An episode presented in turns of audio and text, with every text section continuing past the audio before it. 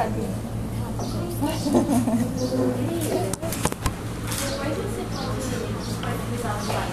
Ah, tá, eu faço pra Ana assim. Isso.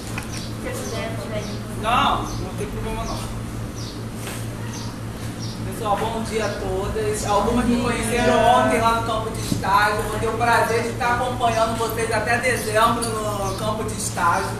Tá? Então, as meninas que estiveram mais próximas de mim viram que eu gosto muito de pegar o paciente como cuidado integral. Né? Foi várias demandas, aí eu chamei as meninas, né? Vamos ficar com esse paciente. No decorrer do estágio, vocês vão ver que vai aparecer várias coisas, a gente vai querer fazer tudo ao mesmo tempo. Mas o pouco que a gente conseguiu fazer, elas conseguiram atrasar, conseguiram evoluir. Aí depois a gente foi fazendo outras diretrizes. Eu comecei por esse, essa, esse relato de ontem, porque uma, depois a gente foi pegar uma paciente, a Adriana, ela estava de alta, e elas foram fazer um curativo. E quando a gente foi conversar com a paciente sobre a orientação de alta, eu comecei a indagar a paciente sobre a orientação de alta. E às vezes a orientação de alta fica muito vaga. A paciente, tipo, eu vou fazer o que eu vi vocês fazendo aqui. Eu vou fazer que vocês não chegam um profissional para. Ou então cada profissional vai levando a sua orientação de alta e chega tanta informação que quando essa paciente chega em casa, já não lembra, já mistura tudo.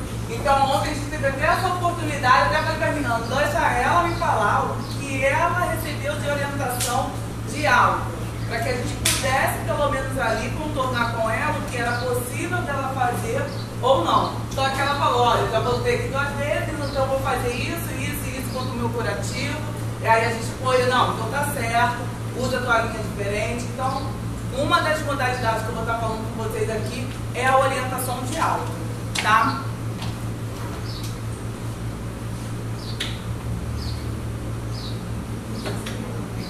Ah, que lindo. Eu vou começar primeiro a falar do câncer de mama, tá? Que o câncer de mama, a gente vai lembrar lá, né, no ensino médio, segundo grau, vai falar o quê? Da célula. Então, vai ter a divisão de celulares, de meiose, mitose. Então, a célula tem que fazer uma pausa ali no G0, se vocês vão, vão me acompanhando, qualquer coisa vocês me interrompem. E quando ela não faz esse, essa pausa de repouso, ela começa a crescer de uma forma alterada, desordenada. E isso pode vir desenvolver né, as neoplasias. Né, ela tem um crescimento e para isso vai existir algumas modalidades para que possa fazer uma retração, para que essas células, nas seguintes divisões celulares, através de marcação genética, a gente pode estar fazendo a atuação delas ali através de algumas modalidades, como quimioterapia, são coisas que eu vou também vou estar dando uma pincelada.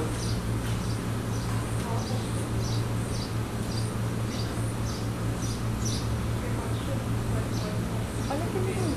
Quais são os sinais e sintomas que essa mulher vai chegar pra gente? Ela pode estar apresentando a mama e com hiperemia, com calor, às vezes ela tem uma úlcera.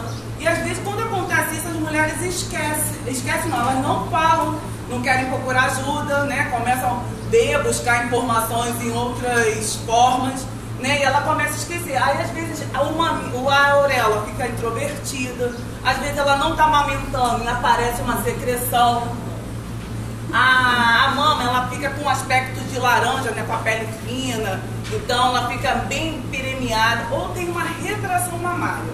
Então essas são uma das, das formas e sintomas que essa mulher chega, né? E quando ela chega, a gente começa a fazer o quê?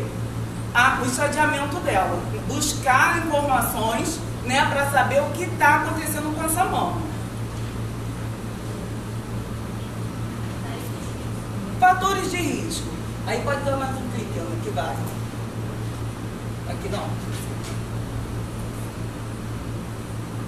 Os fatores de risco, geralmente, mulheres maiores de 40 anos, de 50 anos, é a primeira gestação após 30 anos. Mulheres, né, que é hereditariedade que vem mãe, é, vó, mãe, filho. Eu sinalizo aqui a hereditariedade diferente de genética, tá? Porque a genética é quando tem um marcador do gene, aí tem aqueles casos que a gente vai, comumente vai ouvir, não tem caso nenhum na família. mas ela tem um desenvolvimento genético que ela ocasionou o câncer. Então são duas coisas diferentes, porque às vezes né, as pessoas vão lá e misturam o genético com o hereditário, É, que acha que está é. contigo. Então terapia hormonal, né? Faz uso de anticoncepcional por longo tempo, isso pode estar causando uso de bebida. Então na vida, teoricamente, é tudo um equilíbrio. Não pode nem ter muita bebida, nem pouca bebida. Então é um ponto de equilíbrio, porque quando está essa forma desorganizada, começa a dar alterações no corpo. O diagnóstico. Diagnóstico, há controvérsia, tá? Instituto também, quando se fala de autoexame. Mas ninguém conhece melhor o organismo do que nós. Então, nós mulheres temos que examinar nossas mamas.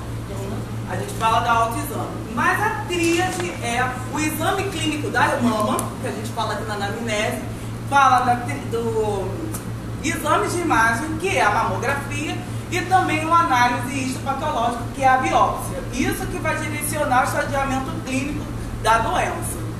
E aí a gente vai também passar agora para as modalidades. Até botei uma imagem ali, pode voltar, que aí já você aqui câncer de mama.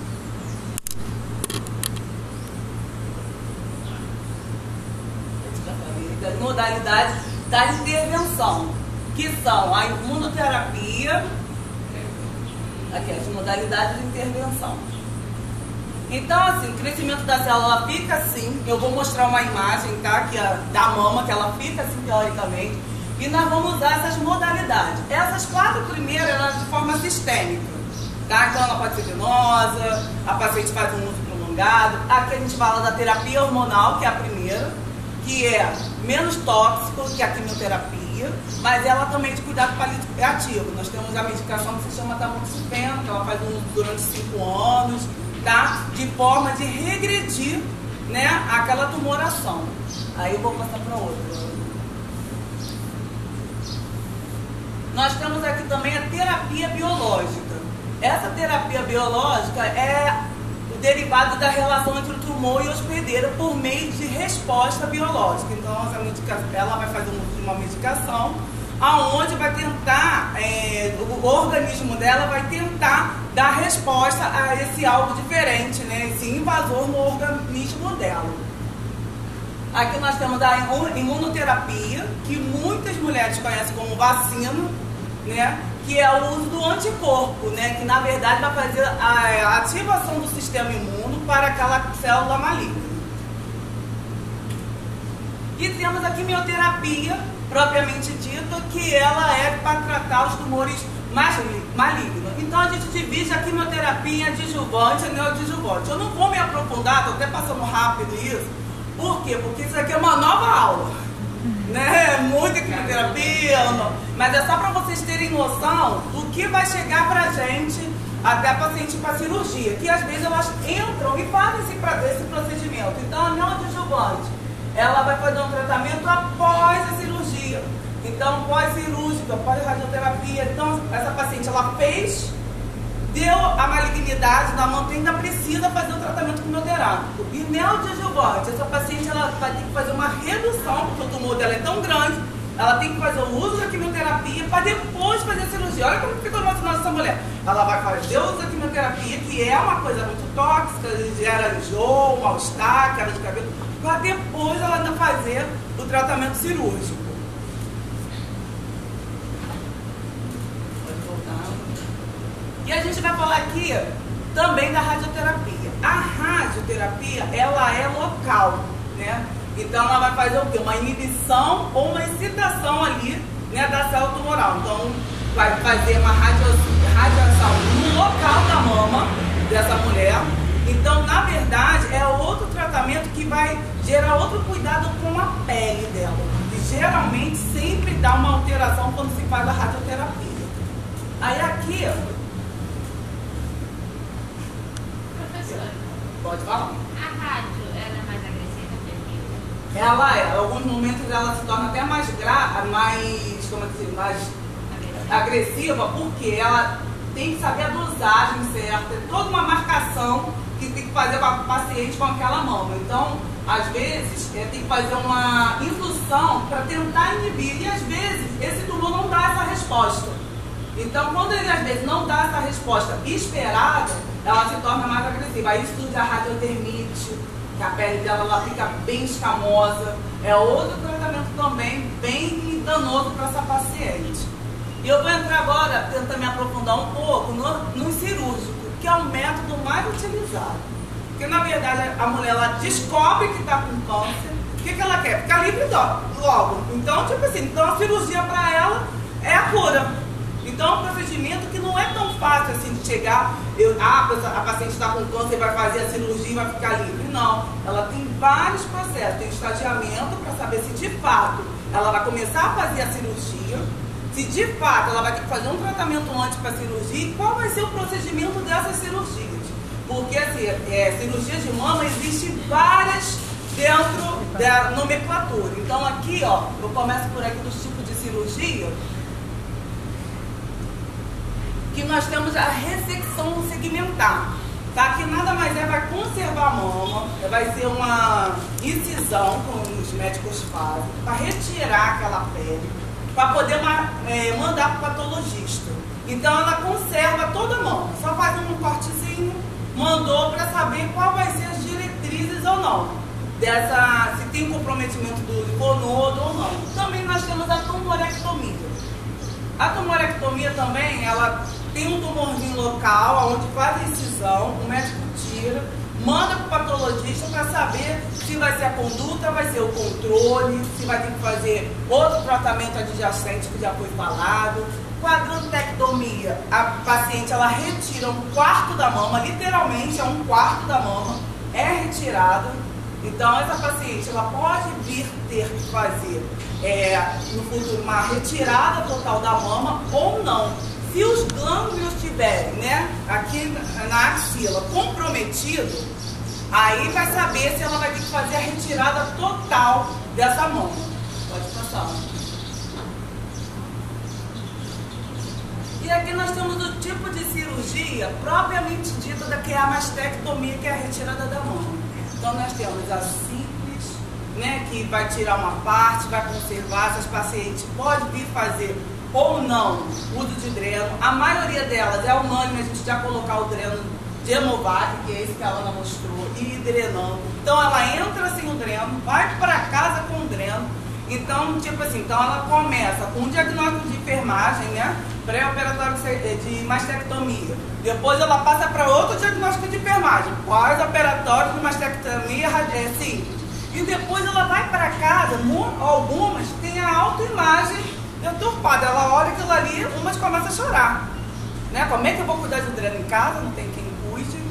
Eu tô com um pedaço da mama, como é que vai ser? Então começa o emocional, então começa também alterando o diagnóstico de enfermagem perante o pós-operatório de uma, é, uma mulher mastectomizada. Nós temos também a que preserva um dos músculos peitorais, tá? Então, às vezes a paciente ela faz a bilateral e mantém-se ainda, ela não quer tirar tudo, ou então a própria é, conduta médica, o tecido da paciente não está comprometido, não tem por que tirar. Se não está comprometido, isso elas fazem marcação tudo, então tira somente uma parte da mão e mantém-se a conservação. Nós temos uma que está é, diminuindo o ritmo, mas os médicos estão entrando em consenso lá no Instituto, de radical modificada. Sempre aconteceu muito, mas aí houve as inovações tal, e agora está voltando com força, que essa Amastec radical modificada é quando tira toda a mão e às vezes aproveita outro tecido para estar tá já fazendo praticamente reconstrução. Por quê? Porque às vezes não tem uma. Não é só questão do material para fazer reconstrução mamária, que demora, mas ela já tem o tecido, não está comprometido, então faz a o enxerto. Então, na verdade, entra a equipe da plástica, entra o mastologista, é uma equipe grande, é uma cirurgia que demora, mas a paciente ela fica condicionada, como já mexe no abdômen, que olha só, mas radical, tirei a parte do abdômen botei como uma outra mão. E às vezes tem que mexer na virilha para fazer a auréola. Então essa paciente, para levantar, ela não vai ser fácil. Tá com dor até o fio do cabelo. Porque ela vai estar com a atadura para proteger ali, vai estar urinando pela sonda, estar às vezes com dois drenos, se for bilateral com dois drenos. Então, tipo, o controle analgésico da paciente, ela tem que estar muito bem fechada. Então, geralmente, quando essa paciente de mastec radical, já é de todas as pacientes, mas essas pacientes, a gente não segue um horário tabelado de todo, 12, 18, 24 e 6. Tá? Por quê? Porque a gente vai direto no prontuário, olha, olha lá no prontuário, a ficha anestésica, e a última medicação do anestesista de pirona foi meio-dia. E ela chegou pra gente uma, duas horas da tarde, tá ruibando de dor. Vamos ver se. E ele não usou tramal. Quem tramal SOS, a gente lança a mão do SOS. É uma paciente que a gente tem que ficar de olho toda hora, porque ela fez duas imensas cirurgias. Então é uma paciente que pode ficar sendo solícita, ela é uma paciente que a gente vai ter que ficar de olho. Por quê? Porque como, quando envolve cirurgia plástica, a gente não mexe no curativo. Mas é o risco de sangramento é muito maior. Por quê? Ainda mais se estiver toda enfaixada, a gente não pode mexer, está enfaixada, e às vezes a paciente sangra e a gente não consegue ver. Então a gente é uma paciente que a gente está de olho o tempo todo, sinais vitais, que é uma paciente tipo, a gente tem que ficar atenta à dieta, porque ela não pode ficar muito tempo deitada, ela tem que fazer expansão pulmonar, então no dia seguinte ela tem que levantar. Imagina, ela levanta cheia de dor, ela girar, então não compete só o técnico de enfermagem, entra o enfermeiro, se tiver que entrar mais um, para levantar. O índice de hipóxia dessa paciente é grande, porque às vezes ela comeu um pouquinho, está com tanta dor, que ela não prepara nem comer. Então, para levantar o índice, né, além do sangramento, para ela cair é muito grande. Então precisa ser, às vezes, de um reforço, de usar cadeira higiênica, né? De estar tá estimulando, porque às vezes ela não quer nem levantar, não quer nem que toque nela. Então, tipo, sem dor, não quero nem que me toque nesse momento. Aí você tem que usar papoterapia. Não, tem que, tem que levantar, porque a deambulação vai voltar. Tem que ter Porque tem que conversar, porque a drenagem é importante, porque quando você levanta, a drenagem desce. Eu vejo melhor sua urina na sonda, aí tu tem que conversar com o paciente, porque ela já criou na cabecinha dela, que ela não quer ser encostada. Pode ah, falar. tá. Nesse caso, aquele aparelho que a professora falou antes de fazer, ela não encontrou, ele é usado? Não, a gente não tem o hábito ne- na- nas mastectomias, não. Né? A não ser que progrida, que aí a gente entra na mastectomia de higiênica, que é uma das figuras que vocês vão ver aqui. É quando a paciente ela está com uma mama já que vira, que a gente chama de couve-flor, para dar qualidade de vida a ela, faz uma mastectomia higiênica. Nesses casos, se tiver um suporte familiar, alguns médicos utilizam dessa medicação e ensinam o familiar, né, compete a gente, botar lá o horário e tal, e, e auxiliar esse familiar por conta da dor.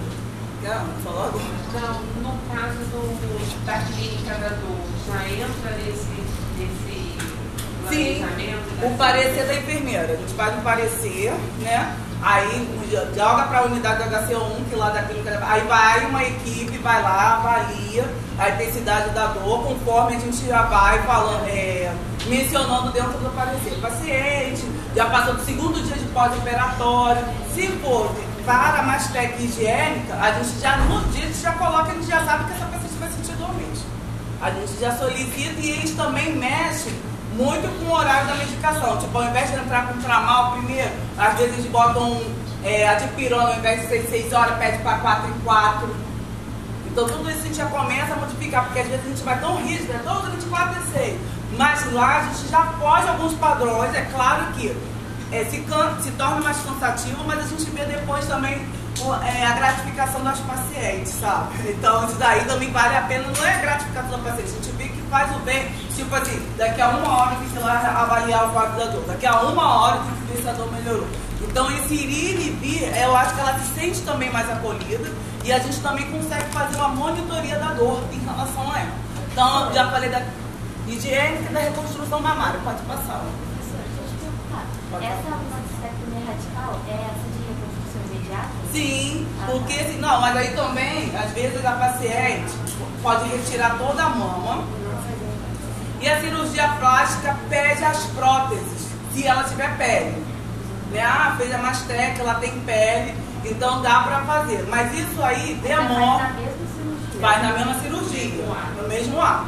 Não é uma coisa tão fácil, até por isso que vai família, todo mundo acha que tem direito de reconstrução. Não é. Primeiro é o fomento do material. Segundo é para saber se a pele, se os exames dão respaldo para fazer esse tipo de processo. Porque às vezes a pessoa quer, mas aí tem uma probabilidade maior de que na outra mão, ou então o tecido dela está comprometido e não tem como fazer a reconstrução. Lamentavelmente, não são todas que tem, vai ter essa oportunidade, né? De ter essa reconstrução mamária. Então isso aí também é passado antes, né? É, é conversado, é conversado, porque tem vários marcadores dos genes para saber, né? Se ABCL, tem alguns genes de marcação que vai fazer para saber se essa paciente ela está tendo resposta ou não, né? E não, ela vem fazer a cirurgia de mastec simples. Chegou lá, chama o patologista, porque o centro cirúrgico faz casadinho com o patologista, o patologista dá a resposta. Se não, está comprometido. Ah, mas vai fazer reconstrução. Não tem condição, porque o cara da patologia, ele já manda já a resposta. Não tem como, porque está comprometido, porque o tecido X, Y. Aí igual também acontece a ressecção.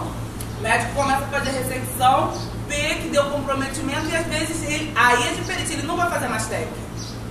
Ele vai fechar, podendo já fazer mais técnica, ele vai fechar e depois vai conversar com a paciente. Ao abrir a sua mão, sugerimos que faça uma mastectomia. Poderia ser abordado antes? Sim. Poderia conversar antes? Sim. Mas sob efeito anestésico, não dá para respaldar a equipe. Sim, sim. Entendeu? Para fazer ou uma mastectomia ou qualquer outro desvio de cirurgia, porque a paciente não vai poder responder por si. Essa é a questão, pode falar. E a grande questão, assim, dependendo do caso da lesão tumoral, né, que você pode até questionar assim, poxa, por que, que não tem um planejamento prévio e você pode realmente pactuar Porque isso é o tudo? questionamento, é, né? mas Mas a depois, grande né? questão, Até pela dependendo. família. né? Isso. Mas dependendo do caso, a gente tem um crescimento tumoral absurdo. E aí, às vezes, uma questão de uma semana já modificou completamente a clínica do paciente. Às vezes tem paciente que vai operar uma lesão que é do tamanho de um limão. Quando chega lá, às vezes é do tamanho de uma laranja. E às vezes numa questão de uma semana. Imagina se o paciente demora dois, três meses. Então É. modifica completamente a. E é uma a- doença que não dá para esperar, né? Não, acho, é isso que eu ia falar, seria outra aula, né? Porque É, tudo aqui essa seria uma outra aula. Eu falei assim, É, Ana, vamos por porque- cirurgia. Porque não é a assim, realidade, né? Assim, infelizmente tem casos assim, de esperar muito. E por isso é muito comum você, na clínica cirúrgica, você ter uma proposta cirúrgica, que às vezes é a mastectomia. Imagina o paciente, você prepara todo o emocional para realizar uma mastectomia. Quando chega na hora, no pós-operatório, no despertar, pensa que retirou o tumor, é irressecável acordou com ele. Ou ao contrário, você cria toda uma expectativa que está com nível de reconstrução, de, no mesmo ato cirúrgico, você já sair com uma mama e na hora você vê, olha, tem invasão, avançou e aí não pode fazer porque vai ter irradiação, quimioterapia, radioterapia. E às vezes você não vai fazer reconstruir uma mama porque você precisa atuar ali. Então, assim, é muito complicado. Agora, imagina todo o emocional dessa Soma paciente bastante. Porque você é muito fácil você pensar, ter um planejamento e acontecer dentro daquilo que você planejou. Sim. Fora quando você não tem essa previsibilidade. Né? Pode passar aí, ó. O que eu ia te perguntar é que essa reconstrução, então, por exemplo, Tá, é, terapia. o certo, então, dizer assim, a grosso modo, seria fazer, estou falando tanto em Com é, particular Sim. e tal, que a gente sabe que quando uma pessoa tem serviço particular, ela pode pagar Sim. pela reconstrução. Sim. Isso tudo já é mais complexo. Mas essa reconstrução, então, mesmo sendo serviço particular, vai depender do tecido dela. Se tiver Sim. ela não pode fazer. Não Vai vai poder fazer. Não vai. E Até porque se acontecer, ah, foi feito assim mesmo. Risco de decência. Então começa a vir outras complicações, por isso que assim, é muito bem analisado em relação não só ao exame de sangue, que não é só o exame é, hemograma, é outros exames bem mais específicos que são solicitados para essa paciente, além da examinação da pele. Então, assim, quando vai ver, às vezes acontece só no ato cirúrgico que o médico vai saber por conta da resposta do patologista, porque já é uma equipe que trabalha de forma coesa. É tipo assim, tem que abrir pra ver realmente Exatamente. o que vai fazer. Entendeu? Ah, botei a prova, Ah, então, ok. Tem, tem paciente que já tem que colocar e não fechar, e de ter que voltar para retirar. Já presenciei várias vezes. Porque, ah, botou, tá bom, aí o médico vê lá, ah, deu para fazer. E de repente o próprio organismo rejeitou. Entendeu? É a outra complicação. Aí tem paciente que fica vácuo lá para poder tentar fazer o sangra- é, estancar o sangramento.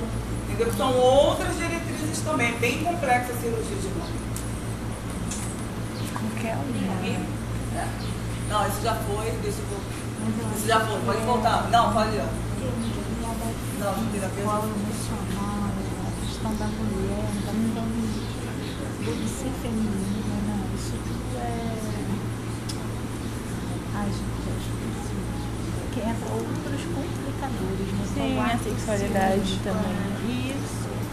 Tem homem que abandona mesmo. Tipo, isso aí pra mulher é Tem mulher que não precisa frio. Homem não tanto. Tem, eu falo assim, às vezes com a mulher, o marido largar ela, ou ela não leite, é, é pior do que o câncer. E como você mudar essa, esses pensamentos, tá entendendo? Como eu disse,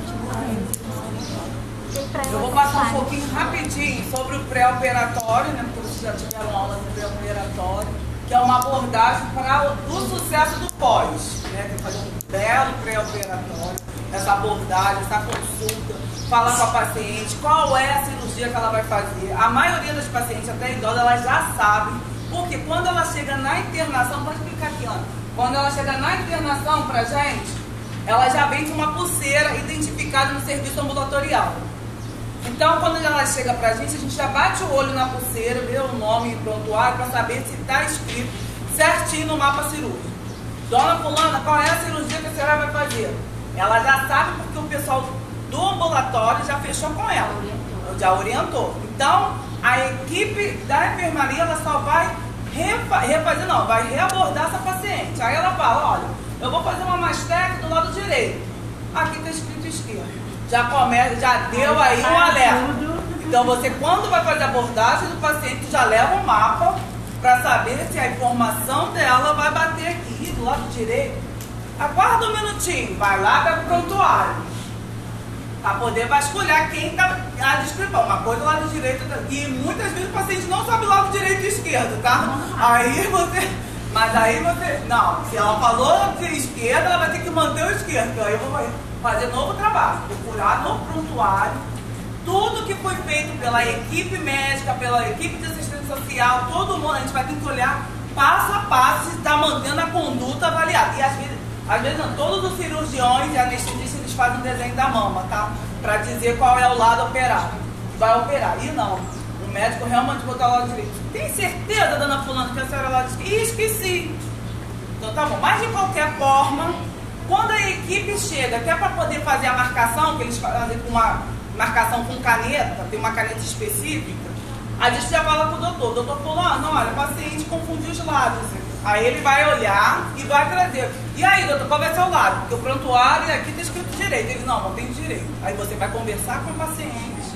Por quê? Porque a identificação da paciente também vai dizer muito para o médico. Então tem que estar sempre do lado oposto. Porque ele vai operar um lado, então do lado oposto fica a. Isso já é uma tríade. E nessa abordagem, a gente já fala para o paciente, dona fulana, a senhora vai tomar um pré-anestésico na noite de hoje e duas horas antes da cirurgia, porque ela já bem tensa. Então já é um padrão dos anestesistas botar. Ela vai tomar um midazolam, aí varia miligrama. Para cada paciente ele varia um miligrama. Vai dar o comprimido da hora. 10 da noite dá o comprimido e de manhã dá um outro comprimido. Quando você já está dando uma pré-anestésico para essa paciente, redobra o olhar. Então vai encaminhar essa paciente para fazer uma asepsia, para o centro cirúrgico. Então cuidou dessa paciente, então ela não vai poder mais ir tomar o banho sozinha. Que às vezes ela pode fazer uma queda postural, porque ela já está sob efeito. Então nós temos que encaminhar essa paciente para poder olhar essa paciente, verificar os sinais vitais e relatar. Após? Pelo menos lá no INCA a gente já utiliza. Por quê? Porque nesse lado, vamos supor, eu vou operar desse lado esquerdo. Esse lado eu consigo fazer a punção, na- porque esse lado precisa estar aberto, esse lado precisa estar esticado para o médico fazer várias coisas. Ele vai fazer várias, ele não vai poder funcionar aqui.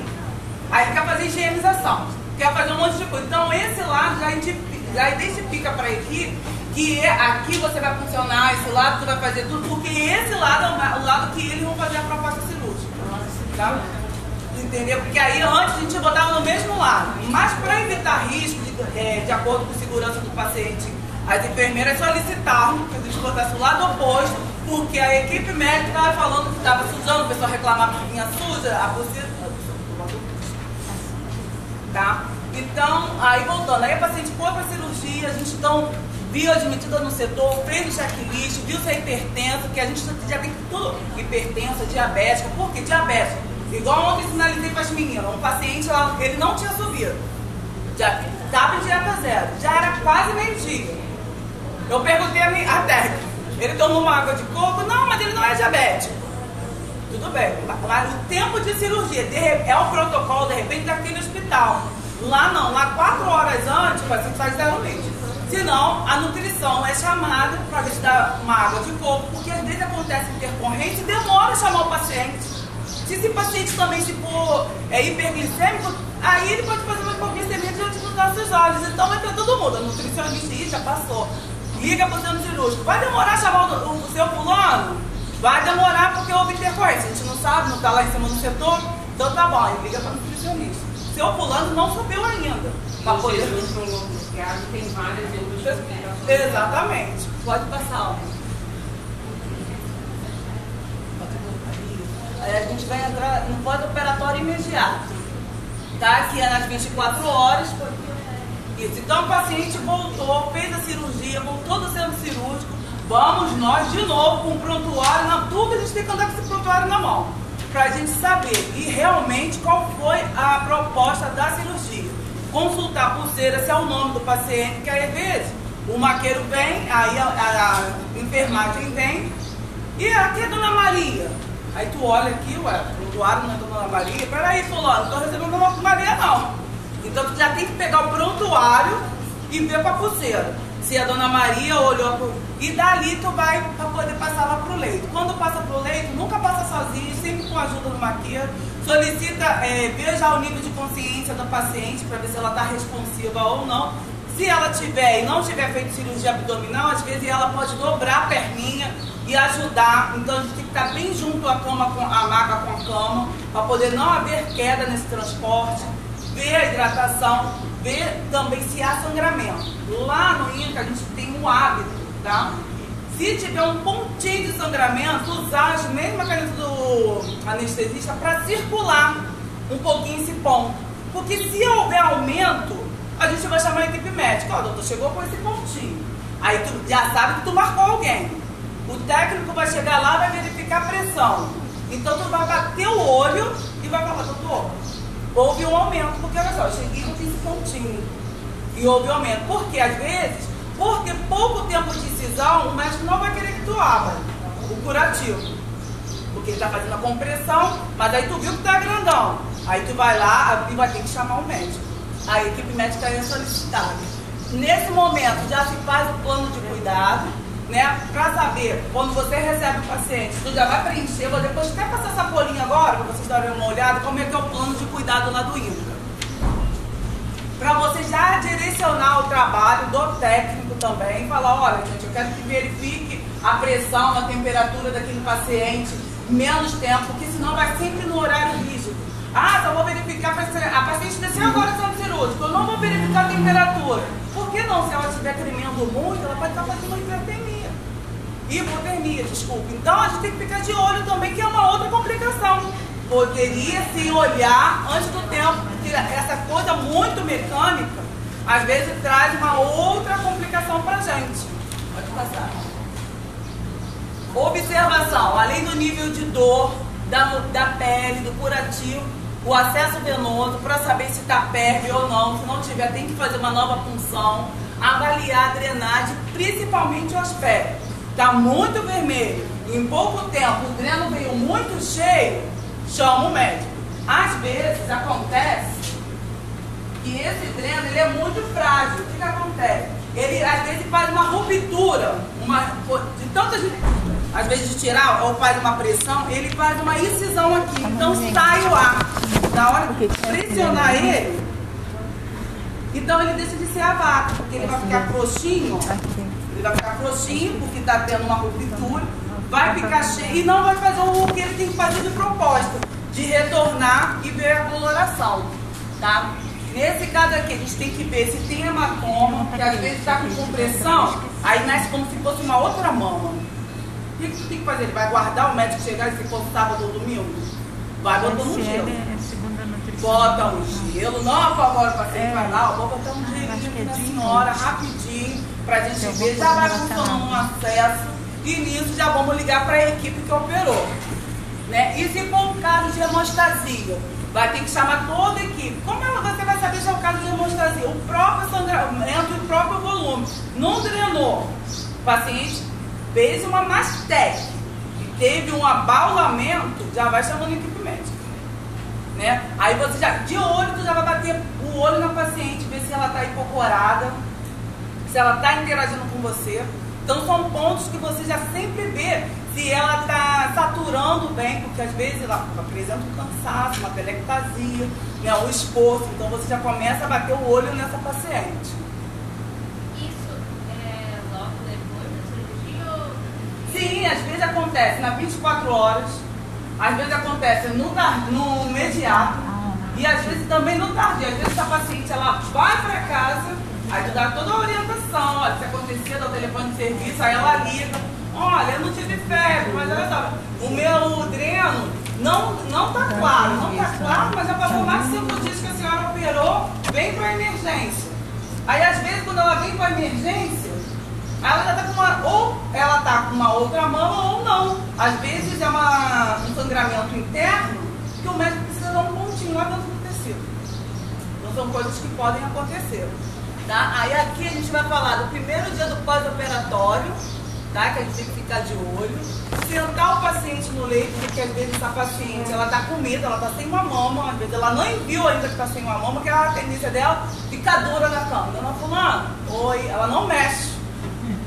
É, é sério, ela não mexe mesmo. Dona Fulana, vem levantar a senhora. A senhora vai se alimentar. Tu tem que sentar ela no leito, não fora do leito. Levantou a cabeceira. Olha, tá aqui o cafezinho, a senhora tenta tomar o cafezinho. Você estimula ela. Você não é para dar na boca dela porque ela fez uma cirurgia que ela tem que fazer movimentação. Então, ó, aqui tá o cafezinho da senhora. Ela tem que tentar levar a, a boca, né, a, a alimentação, mexer de um lado, mexer do outro. Você tem que estimular isso nela, senão ela vai tentar ficar. Se ela fica muito rente, o que, que vai acontecer? Outro abaulamento, porque ela fez cirurgia. Então ela tem que mexer, ela tem que drenar, tem que drenar toda a sujidade. Então ela não pode, ela tem que sentar no leito, depois fazer, a gente faz a deambulação com ela, tenta levantar ela, chama o técnico dos auxiliares, leva ela para o banheiro, porque o primeiro olhar é do enfermeiro. Se a paciente não tem condição de levantar, porque tu vai ver a paciente incorporada. Mas a enfermeira vai levantar, não, essa paciente não vai levantar. A drenagem dela, porque você já trabalhou isso, essa percepção. Então, assim, é uma coisa que é nossa, é o nosso olhar, né? De olhar, porque nós que vamos coordenar, tanto a equipe médica, se tiver que solicitar a reavaliação, é a gente que vai orientar a nutrição, porque essa paciente não come isso, não come aquilo, ela prefere não comer a dieta. É a gente que vai orientar se ela precisa do psicólogo por conta da autoimagem que ela está se vendo ali com a mama. Então é um papel que é nosso, principal nosso. Então nós que vamos ter que dar toda essa coordenada. Nós não precisamos fazer o serviço do outro. Mas a gente que é o prin- principal papel de direcionar o que você está observando. Então trabalhar do olhar é de fundamental importância. Aqui eu falei da- do nível de compressão, de comprimir.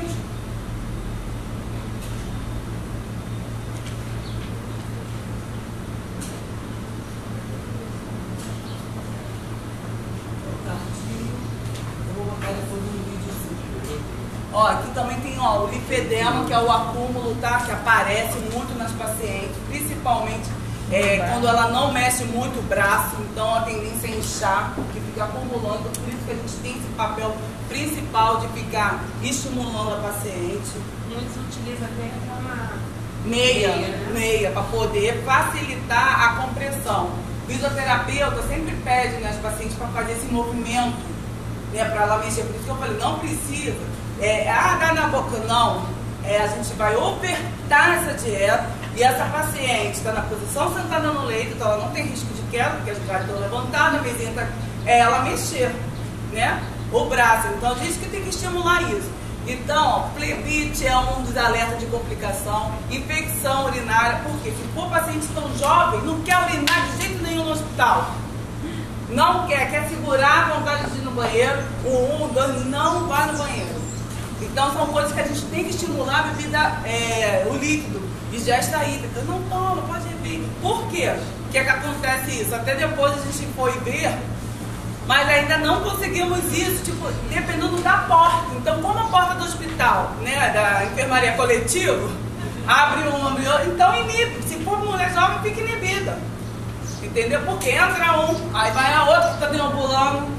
Então, tem algumas pacientes que elas têm essa dificuldade, tá? Infecção da ferida operatória, é, a coleção é, intracapitária, foi o que eu falei com vocês, e a decência pode acontecer tanto no hospital quanto em casa. Né? Então, às vezes, não lavou a mão em casa para fazer a, como é? A- o curativo, né? a falta de higienização. A pessoa utilizou ontem, eu até abordei a paciente falei assim: como é que tu faz esse curativo em casa? Ela, não, eu pego a toalha e seco tudo. Desculpa, a senhora vai pegar uma toalhinha de rosto ou uma outra toalhinha, porque aqui seca o corpo, não vai secar essa ferida operatória. Não foi mesmo? Eu falei pra ela. Ah, ela, não, não pode. Eu falei, não, a senhora tá secando tudo, depois vai lá e seca a ferida operatória.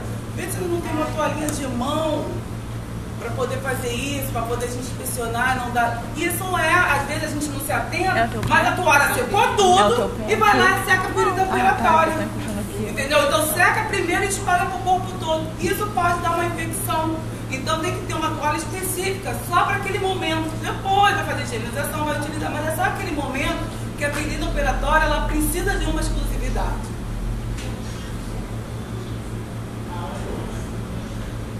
Aqui a orientação de alta.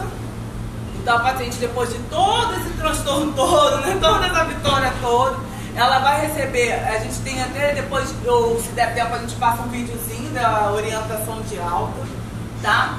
Mas assim, essa orientação de alta, a gente faz um grupo, passa um vídeo, tá? E esse vídeo de orientação ensina como fazer o curativo em casa, como é que facilita, para ver se ela tem a dúvida como ela cuida do dreno. Então, a gente chama o familiar num determinado dia. É, a paciente vai ter alta hoje. Quantas vão ter alta hoje? Então, a gente já avisa no dia anterior para que esse familiar se organize para poder vir participar.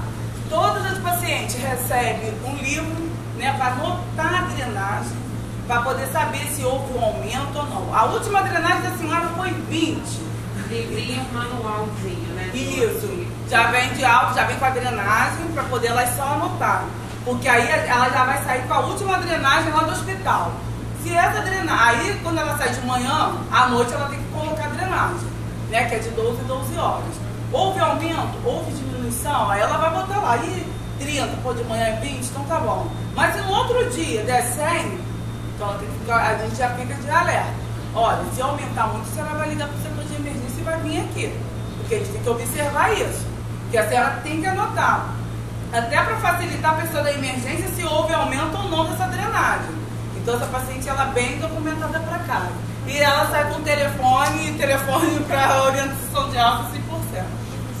Pode falar. É, todas não, né? Porque é muita coisa pra falar, mas a maioria sai com dreno, não necessariamente Só as- sai, né? As Ma- Mastec é unânime, praticamente sai com, a com um dreno. Tá? Já de ressecção não, que é só uma. É tipo uma biópsia mais aprofundada, então ela não precisa sair com dreno. Mas as Mastec simples, a radical, todas saem com dreno. Porque precisa, na verdade, é drenar né, essa sujidade. Então a gente tem que fazer esse controle.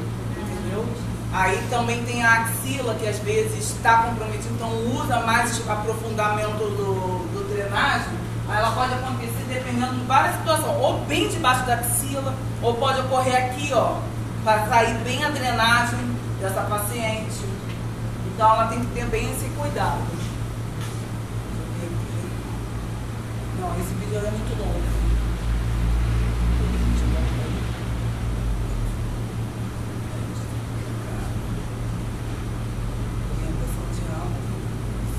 Não, pode voltar.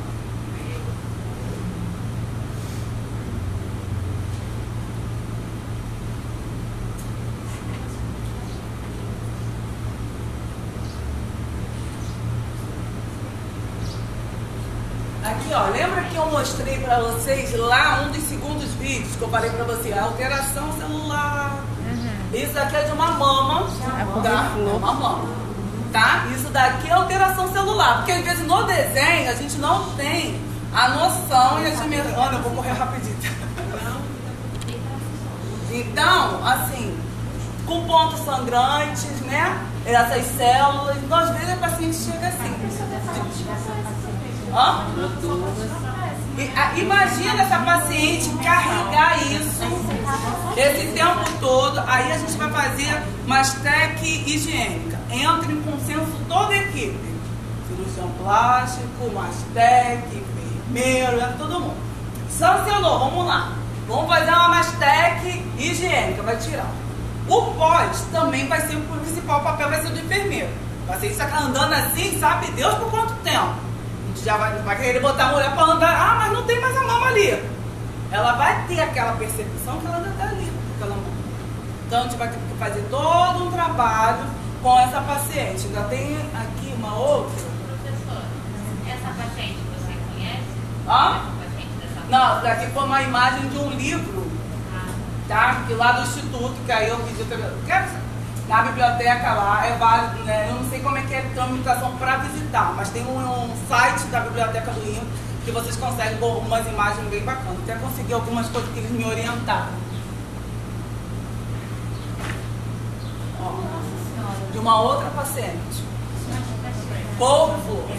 Aí. Oi? Sim, que aí estoura. Sangramento. Aí, não, pode falar, você é a última. Tá... Não, o paciente chega assim. Chega assim. Aí ela chega assim para internar, como é que faz? Né, A gente vai fazer o curativo, vai continuar sangrando, não vai promover a qualidade de vida do paciente, então nós temos que fazer a proposta da Mastec. Mas aí cirurgia de emergência, mastectomia de emergência? Nem sempre. Não, nem sempre. Você já pode O paciente vai chegar lá, vamos fazer abordar e vamos marcar o dia para você chegar. Vai lá, E às vezes você retira a mama e tem o caso, assim, você tem todo um planejamento de fazer reconstrução mamária dois meses, três meses depois. E às vezes começa um novo crescimento.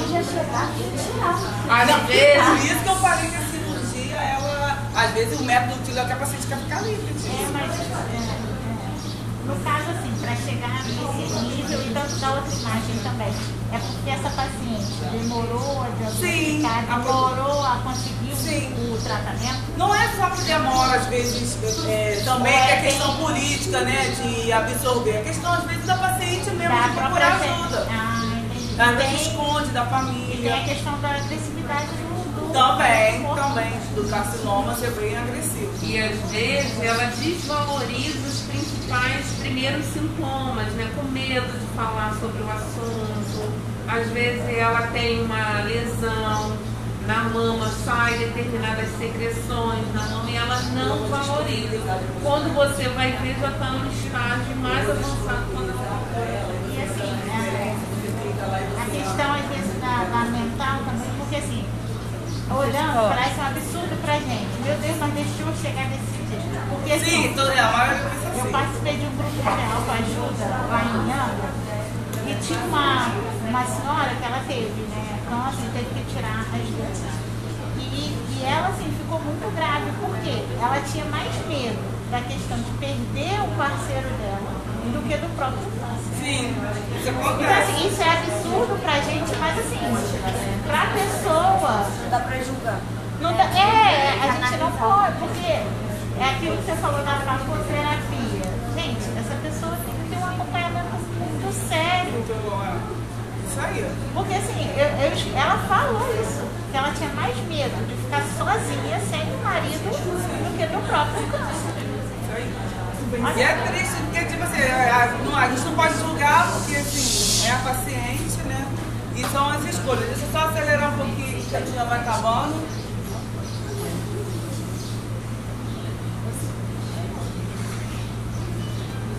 Eu sou a Cissa, atriz. Não, porque esse daqui também é longo, gente, deu a hora.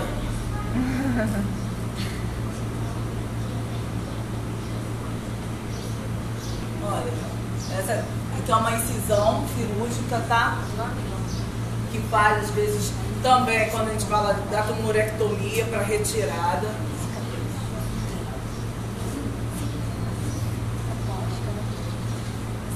O que foi?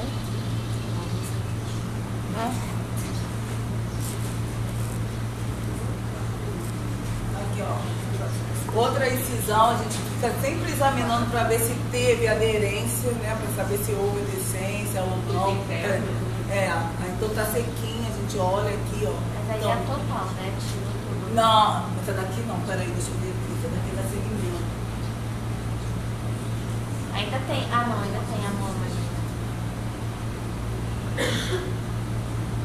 Ó, Quando a paciente utiliza dos drenos, tá? Que é a bilateral, ó. Ela utiliza esse dreno. Então, às vezes, ela quer esconder, vai botar roupa em cima, para ela ficar ali dos 7 a 14 dias até voltar, né? Que todas elas saem com a data de retorno. Então, ela tem que usar algum método que ela não vai querer mostrar para as pessoas, né? Que ela tá com uso de dreno. Então, assim, a gente tem que é, estimular essa paciente mesmo a sair, mas ver a coloração, ó. A coloração dela tá bem clara. É. Professora, esse grana é por quê mesmo?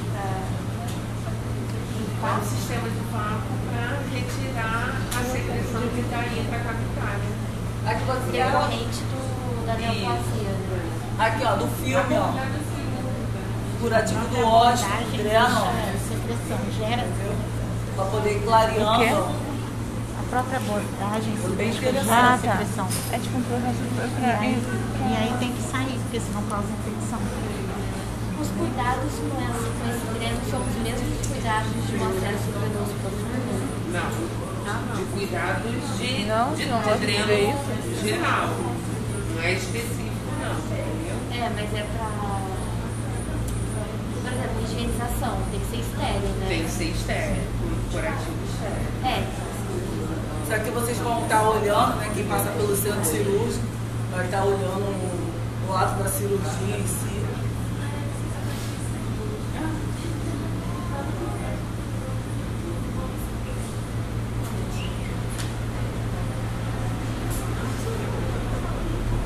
Quando a exercício do dreno, fica com aquela- a responsabilidade depois também cuidar dessa orientação nossa do dreno. Porque tem o ponto, então o movimento brusco faz com que saia esse dreno. Então essa orientação tem que ser muito bem passada, né? Pra não Sim, você também às vezes pegar da paciente o que ela sabe, né? Gente, o autocuidado ali e aí é a essencial. própria paciente fazia esse dreno quando vai casa. Não deveria fazer assim, né? Não, porque aqui ele está fazendo a inserção. Aí depois que ele faz a inserção, a gente vai lá e faz a Então, Mas, por exemplo, quando sai secreção né, desse dreno líquido, é, a própria paciente pode esvaziar? Pode.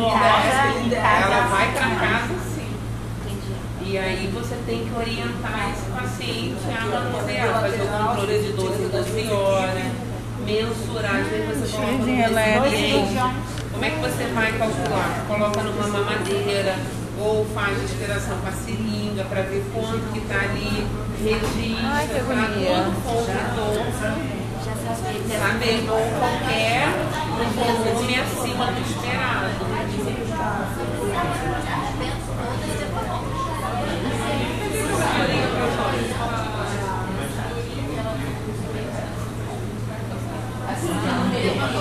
Você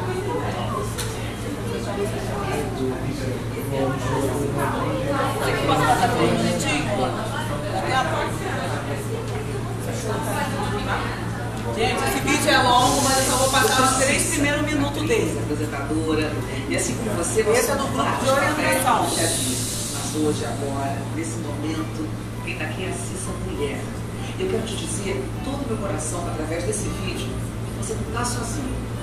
Essa produção foi feita pensando em você objetivo de te preparar para seu pós-operatório, com as orientações corretas para o seu pleno estabelecimento. Não quero que você fique com dúvida nenhuma, hein? Esse vídeo vai te ajudar, já que você poderá voltar a qualquer parte do vídeo, ou reiniciar a qualquer momento. Qualquer dúvida você volta com o vídeo, tá bom? Você vai assistir a alguns assuntos referentes aos cuidados que você deve ter no seu pós-operatório. Como fazer os seus curativos, cirúrgico e o do dreno também. Como esvaziar esse dreno, as informações importantes para quem fez esvaziamento axilar, quais situações podem surgir e como resolvê-las e sobre a continuação do seu tratamento. É importante que você assista ao vídeo inteiro, por favor, para entender todo o processo e ver os materiais necessários que você vai precisar. Depois, eu queria só falar assim que você deve ter cada parte antes de fazer os procedimentos, viu? Vê com atenção. A preparação desse material ela foi feita com muito carinho por profissionais experientes para poder te ajudar nesse momento. Vai ser uma aula para essa nova etapa da sua vida. Então, boa aula e boa recuperação. Beijo, muita luz. Orientações de alta para mulheres mastectomizadas. Curativo cirúrgico. Primeiro, separe o material a ser utilizado. Sabonete líquido neutro, toalha lavada e passada ou gás esterilizado. Como fazer o seu curativo cirúrgico? Este procedimento deve ser realizado antes, durante e depois do banho. Retire o curativo cirúrgico antes do banho. Você deve proteger com plástico curativo do dreno para que não molhe. Durante o banho, lave suavemente os pontos da cirurgia com água e sabão líquido neutro.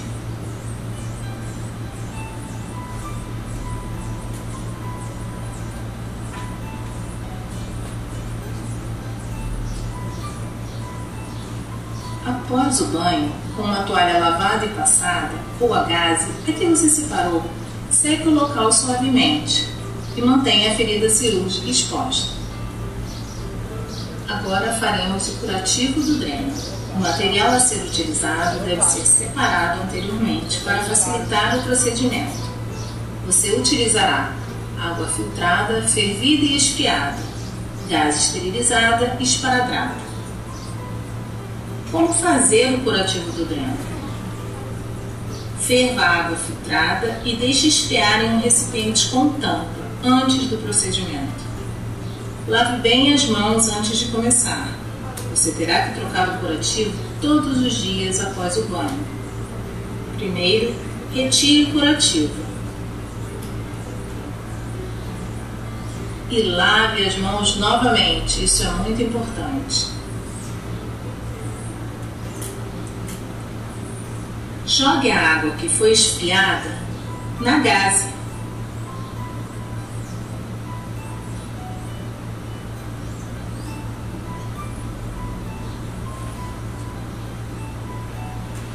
E limpe suavemente o local onde o dreno está inserido. Repita este procedimento três vezes, sempre jogando fora a gaze sempre utilizando gase nova.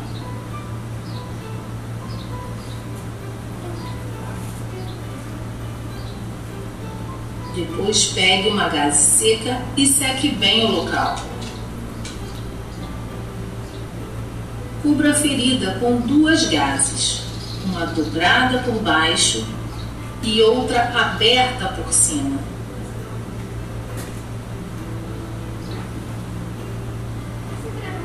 Prenda com esparadrapo. É uma fibrina, rede de fibrina. E é uma orientação já para casa. Então já passou as 24 horas onde a secreção fica hemática. Já tem visto que a secreção está clara. E lave bem as mãos. Como fazer o esvaziamento do dreno? O material a ser utilizado deve ser separado anteriormente.